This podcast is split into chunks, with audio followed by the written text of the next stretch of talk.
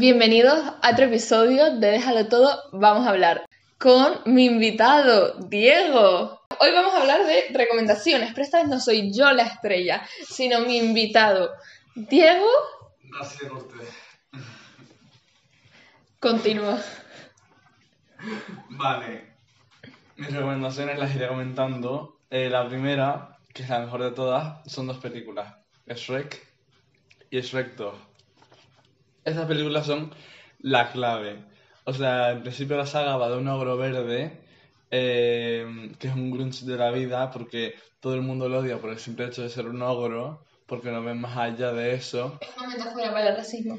Sí, y él ya Mm. está acostumbrado a ahuyentar a los humanos y odia el mundo. No sé, eso es lo que está muy mal. Y entonces consigue encontrar el amor, se enamoran un día y se casan cuatro. Es una peli perfecta. Un método a seguir. En realidad, o sea, se acaban bien. Acaban bien. Recomendamos mucho el vídeo de Javi Alonso de Shrek y la gentrifica- gentrificación medioambiental. Literal. Y a mí me caía súper mal el príncipe este rubio. Eh, el encantador. Ese que O sea, los Falcons al menos era gracioso, pero ese era asqueroso. Hmm. Sí, la verdad. Y va a ser mi escena favorita de todo Shrek es en Shrek 2, cuando eh, Pinocho baja Ah. para rescatarlos de un agujero. Entonces, para rescatarlos, como que tienen que hacer que la energía de Pinocho crezca. Entonces eh, dijeron, di una mentira. Y dice, yo qué sé, ¿qué quieres que te diga? Y dice, ah, no. Eh, di que llevas un tanga de mujer. Y dice Pinocho, llevo un tanga de mujer. Y Y no pasa nada. y, y luego le levantan el pantalón y tiene un tanga rosa. Es buenísimo. Y como que bajas haciendo strip, en plan, no striptease tipo pull dance. Qué divertido. Bueno, Continúo. continúa. Still Eh. the spotlight. Siguiente. Hora de aventuras. Es. Era y será la mejor serie del universo mundial. Es como muy para niños pequeños porque las primeras tres temporadas son Jake y Finn siendo niños pequeños pegando a malos, pero eh, la serie se va poniendo intensita eh, y pasan unas cosas que la serie se vuelve muy loca. O Eh. sea, no sé si han visto el final que hay una guerra y todo. Las dos últimas temporadas, o sea, como espectador niña que fue, que fui yo, eran muy intensas y yo no las entendía, era todo muy metafórico. Sí, el padre de Finn y todo. O sea, es muy fuerte y me encanta la serie y la recomiendo 100%. Es la mejor serie del ¿Y mundo. dónde la podemos ver? Porque es que yo creo que está en HBO Max, si no me equivoco. Eh, yo la veo legalmente en un sitio, si quieren lo dejo en Lo vemos de... En eh, el Doobie-Doo. yo me vi Luca. Vi Luca no el película. Yo no. Es preciosa. Ay, la tengo que ver. Va sobre en plan dos niños que son como monstruos acuáticos y salen fuera a la superficie intentando que no los descubran y a vivir la vida y es como es Italia y es como lo más. Pero no hay queerbaiting. Sí, no, pero yo creo que en realidad es como metáfora, no es queerbaiting, sino que eh, no dicen que es una película queer para que las Karens no se la dejen de enseñar a sus hijos y sus hijos aprendan de manera Literal. Es que, claro, esto es una estrategia.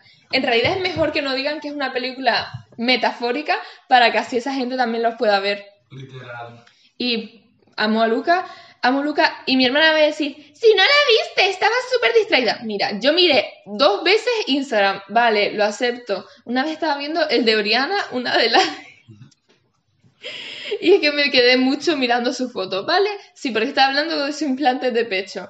Pero del resto yo estuve atenta, prometido. Bueno, Diego, continúa. Digo. Eh, otro es otra serie llamada My Mad Diary. Es una serie. Si te gustan las series cortas, es perfecta porque son tres temporadas. Las tres temporadas juntas son 16 episodios, como Paquita Salas. Ah, sí, Paquita Salas la recomiendo también, no lo he dicho. Pero son 16 episodios. eh, es una serie inglesa y va de una chica que es gorda y la tienen en un psiquiátrico porque tiene la cabecita caritrini. Y pues la sacan del psiquiátrico y entonces pues eh, hace como un grupo de amigos con su mejor amiga desde la infancia, que es una chica súper obsesionada con estar delgada, no sé qué. Es una serie muy guay, o sea, Andrea Compton la recomienda un montón. montón. Es que- Y yo quería verla, pero es que esto, a ver, a mí me, soy muy perezosa para muchas cosas y esta, he intentado cambiarlo, ¿no? Pero mm, como que me empiezo series y me olvido de otras que me quiero ver, como My Midnight Diary. Es que es la mejor serie del mundo. O sea, te acabas, acabas amando a todos y cada uno de los personajes de la serie. Eh, tampoco hay tantos, lo que es como súper bien también. ¿Pero te has visto el vídeo de Andrea Compton? Sí, Ah, pero sin, o sea, sin spoiler, obviamente, porque me vi la serie primero. claro. Mm, Samantha Hudson. Soy bautizada. Es lo mejor del mundo. O sea, escuchen su música, escuchen su podcast, síganla en Instagram, vean sus historias diariamente porque es una payasa de la vida y es la mejor. Y es la lesbiana más influyente de España. Eh, pero es que no lo estás diciendo, Diego. Tiene un podcast con el hombre de Art Attack, con Jordi Cruz. Se llama Sigues ahí y lo produce nada más y nada menos que Netflix. Y hablan de sexo tántrico con Noemi Casquet, de regresiones espirituales con el que hace de Berlín en la casa de papel. Hablan de fleje de cosas con gente famosa. Hablan de la fama con Noemi Galero, la directora de OT. Fantasía. Sí, literal. A ver, ¿cuál es tu siguiente recomendación? Puto chino maricón, porque tiene la el mejor productor de música. Samantha Hudson. Es que el puto chino maricón ha producido las dos últimas canciones de Samantha Hudson y espero que así siga siendo. Eh, es que sí, o sea, me encanta la música que produce y me encanta la música que tiene cuando él hacía música. Es que yo creo que debería volver a la música. Yo también. Pero ¿por O qué sea, no vuelve a la música? Ahora se dedica a producir, no sé por qué, pero eh, para mí sus canciones, sus dos álbumes me parecen obras de arte. Yo creo que solo he escuchado uno. Que es en el que está gente de mierda y tú no eres activista y es tal. el- Y el de tu puta vida no da un poco igual. Sí, de- del segundo álbum, el que más merece la pena es Ojalá te murieras, pero de canciones Ese sí, lo como escuché, ese sí lo escuché, el de Ojalá te murieras. clave. Bueno, eh, mi siguiente recomendación también es música y es Nati Peluso, eh, que la amo con todo mi corazón, o sea, tiene una gran música, es muy versátil, hace como muchos géneros, tipo, hace a lo mejor salsa, hace a lo mejor rap, hace a lo mejor balada. Eso me sorprendió mucho de Nati Peluso, que se nota que ella intenta hacer algo diferente con su música, porque a mí me parece algo eh, fuera de lo normal, pero ella está entrenada como en canto más clásico, por así decirlo. Literal. Y es preciosa el, el mix y la apreciaci- apreciación que hace con su música a, lo, a las raíces ¿no? de su género. Sí. Y por ejemplo la de Ay de mí es Puro Veneno se llama. Puro veneno. Puro Veneno es preciosa, que es como más Y así... cómo baila, me- o sea, también es bailarina, me encanta cómo baila Nati Peluso, poco se habla. Da energía Nati Peluso cuando baila. Hmm, Tiene flujo de personalidad. Y también la voz. Estoy leyendo por ahí las tucu. Hablemos de las tucu. Tengo dos amigos que son literalmente las tucus físicamente. Pero ¿quién es? Que no, no entiendo quiénes son las tucu. Mira, las tucus son dos jambas de TikTok que se pusieron.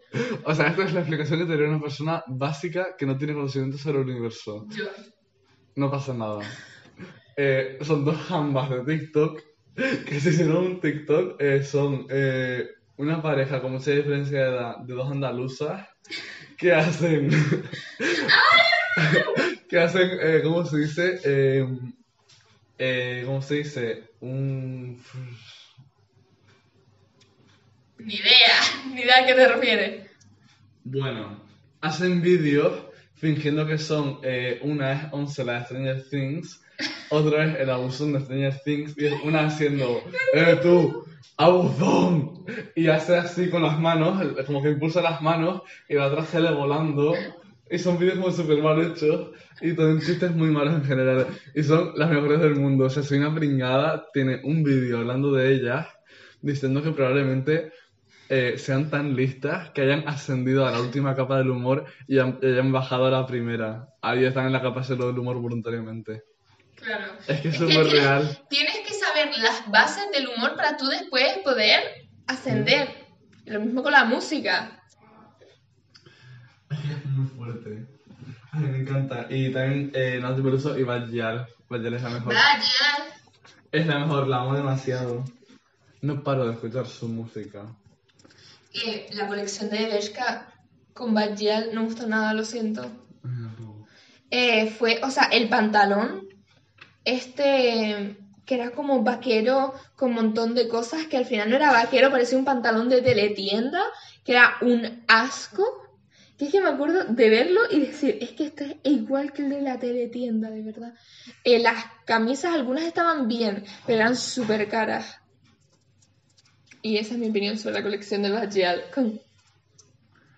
La vi también. O sea, yo tampoco la vi muy bien, pero dije como, "Iu". No, pero estaba bien. Mm. Una rueda, no. Es que. Ah, es que algunas cosas estaban bien, algunas cosas estaban bien, habían pantalones que estaban bien, tops que estaban bien, pero yo creo que el precio y la prenda esa del pantalón rancio me lo fastidió un poco. Me esperaba más, básicamente. Por Bajal. Eh, bueno, otra cosa es el pastafarismo, que es una religión donde el dios es un eh, monstruo, al, no, monstruo espagueti gigante volador, que es un monstruo espagueti gigante volador Con albóndigas, con albóndigas, con albóndigas siempre. que son albóndigas y espaguetis en una bola eh, con dos ojos y que van volando por ahí, y es gigante. Y es una religión entera en- alrededor de la pasta, y me parece maravillosísimo. Y que la gente lleva coladores en la cabeza como símbolo religioso, es que una fantasía. Literal, es una performance. Y la astrología también, yo soy astrológica desde aquí, lo digo. Las cartas del tarot, o sea, Diego echa las cartas del tarot. Sí, sí, ¿Las tienes aquí? No, ¿verdad? No, pero soy súper bruja, leo las cartas del tarot, le- eh, te leo la carta astral, mm, hago de todo. A ver, lee la carta astral con losarcanos.com. No, la puedo hacer yo, la puedo ¿Sí? ver yo solo, Muy bien. digamos. Brujo. A ver, en. Plutón ya me lío más, pero en el resto del planeta sé lo que significa. Eh, Aramis Fuster. Ahora mi Fuster dice que es como un, un vampiro que... Ah, no, ella dice que estuvo en la boda del conde Drácula hace 300 años. Sí, y que. O sea, y tiene a Belén en su libro negro. Y dice que ella eh, no es humana y que tiene más de 600 años y que el pelo le crece rapidísimo. No como a los humanos. Ahora mi Fuster adicto a la Coca-Cola. Aramis Fuster, adicta a la Coca-Cola Light. Eso me encanta el momento de. Light, pequeña, no necesito más. Y luego ella llorando mientras se toma una Coca-Cola. Es tan bonito. Coca-Cola...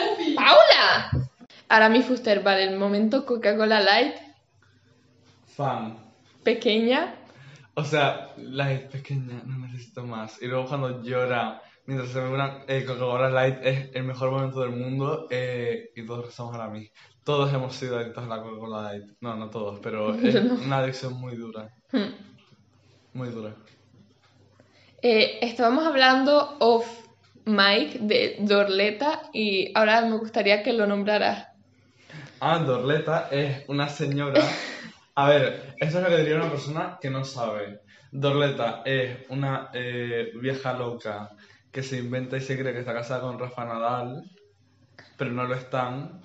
Pero, desde el punto de vista de una persona iluminada, que sabe lo que es la verdad, eh, Dorleta es la esposa secreta de Rafa Nadal. es todo cierto. Ella lo sabe todo eh, y nadie le hace caso. Di que sí. Exacto. Di que sí, sí, sí. Ella está en otro plano astral, ¿no? Obvio. Ella ha ascendido al nirvana. Y algo para eh, uno de los pasos para ascender al nirvana. El momento chelo. Tú y yo, Chelo. Y te quiero Y siento mucho que no me hayan gustado las mujeres. porque habría sido más feliz Hemos tenido una noche. de amor. ¡Ole! ¡Ole! Es Ya la segunda vez, o sea, en el último episodio también hicimos el momento chelo, pero es que yo Ya. siento que es muy importante y tú has traído el momento chelo a mi vida de una manera intensa. Porque. Yo lo vi, yo lo vi en directo. Exacto, Cuando es eso que- pasó, yo estaba viendo el poli. Qué guay que lo vieras en directo. No Mm. cualquiera puede decir eso.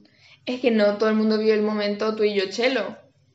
Porque es que muchos en TikTok se ríen, pero después no están viendo la misa, que es el poli deluxe. Literal. Bastante inculta. Eh, tú tampoco lo has visto, así que no me vengas como religiosa, porque tú no eres una persona regular de Sálvame. También es verdad. A ver, Soy poser. cuando, a ver, cuando hablamos de Sálvame, en, ra- en realidad, en realidad, Sálvame un poco truño, también podemos decir. Pero es una fantasía, a mí me encanta. Es que se pelean, o sea, les pagan por gritar y por criticarse entre ellos. Es que es que es genial, es lo mejor. ¿Alguna recomendación más, Diego? Eh, Welcome to the Dollhouse, que es una peli muy muy seria. ¿De qué? Eh, va de una niña que, eh, que la madre le viste raro eh, y es como fea y lleva un aparato y lleva gafas y como que es la cuatro ojos, la fea, la no sé qué. Y le hacen bullying en el cole y también le llaman puta lesbiana. Ok. Entonces ella cuando llega a casa, su hermana es como la niña perfecta, no sé qué, eh, la relato de los padres es como la mejor, pero luego es una hija de puta, no sé qué. Eh, y luego, entonces lo que hace la niña, la protagonista, es llegar a casa y llama a la hermana puta lesbiana. ¿Qué? ¿Llegar a casa ahí?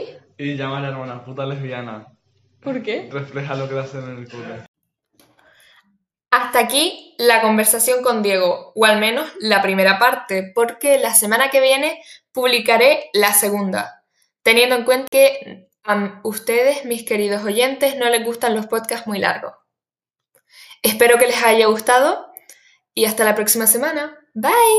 Por cierto, no olviden seguirnos en Instagram. Déjalo todo, vamos a hablar. Todo junto.